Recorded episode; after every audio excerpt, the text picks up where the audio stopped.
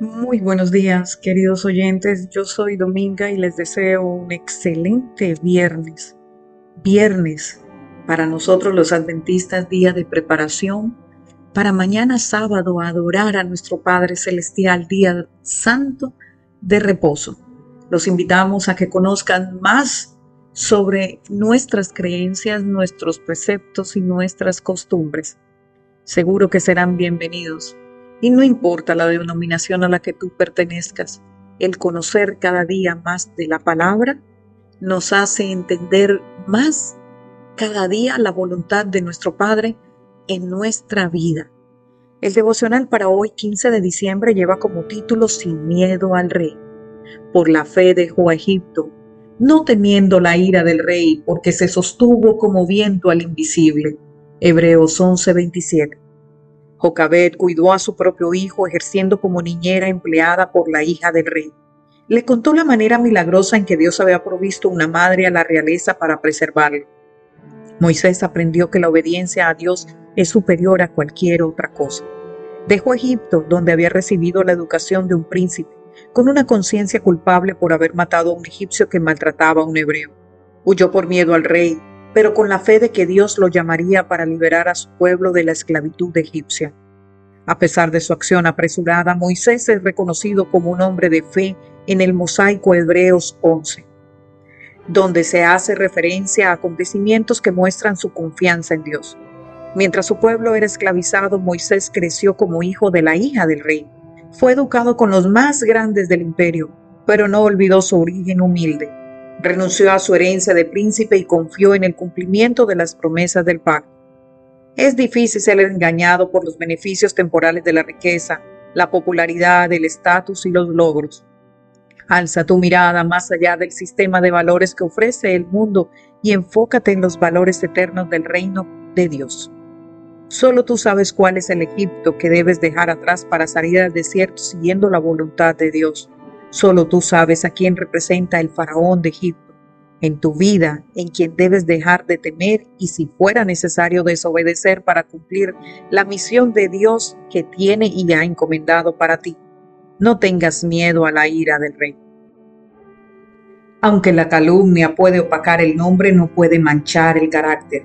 Este es guardado por Dios. Mientras no consintamos en pecar, no hay poder humano o satánico que pueda dejar una mancha en el alma. El hombre cuyo corazón se apoya en Dios es en la hora de las pruebas más aflictivas y en las circunstancias más desalentadoras exactamente el mismo que cuando se veía en la prosperidad, cuando parecía gozar de la luz y del favor de Dios. Sus palabras, sus motivos, sus hechos pueden ser desfigurados y falseados, pero no le importa para él están en juego otros intereses de mayor importancia, como Moisés se sostiene como viento al invisible, no mirando las cosas que se ven, sino las que no se ven. Amoroso Padre Santo, gracias por un día más que nos das y nos permites estar en tu presencia, Señor. Te alabamos, te glorificamos, bendecimos y exaltamos tu santo nombre, Padre amado. Gracias por perdonarnos, por tener misericordia de nosotros aún así sin merecerla, Señor. Gracias por esta semana que nos diste. Aún en las peores circunstancias tú nos mostraste que estabas ahí, Padre amado, y que siempre estarás. Gracias, Señor, por tu benevolencia para con nosotros, aún así sin ser merecedores, Señor. Padre amado, te alabamos en todo momento y sé y sabemos que cada día abres tu inagotable lluvia de bendiciones para todos los que acudimos a ti confiados. Tú siempre sales en nuestro auxilio y nos haces vivir tranquilo. Te damos las gracias por todas las bellezas que colocaste en la creación, Señor. Cada rincón de este mundo muestra tu magnificencia, porque la has colocado donde quiera para que nos inunde y nos recuerde de que tú estás aquí, Señor. A veces no disfrutamos de lo que tú nos has dado porque estamos pensando en el mañana, en otras cosas. Pero dice tu palabra que nos conviene estar en tus negocios porque tú te ocuparás de los de nosotros. Queremos recibir de ti la fuerza y el ánimo para estar siempre alegres, dispuestos a luchar contra cualquier adversidad. No importa el desierto, la ola más grande, no importa por lo que estemos atravesando, situaciones, depresiones, falta de trabajo, no tener salud, no importa la adversidad, tú siempre nos muestras cuál es la parte que nos toca hacer a nosotros porque no podemos hacer la tuya, Señor. Señor, queremos vivir en serenidad porque tu palabra nos recuerda cada día que debemos guardar reposo en ti en medio de la angustia. Queremos ser testigos de tu poder, de tu gloria, y que cada día nuestra fe se fortalezca y que nos abra las puertas hacia lo que nosotros nunca imaginaríamos poder ver y que solamente tú tienes para nosotros unos planes perfectos. Gracias Señor porque nos, tú nos das abundancia, nos das un hogar, nos das familia, nos das hijos, nos das trabajo, nos das salud, nos das sustento Señor.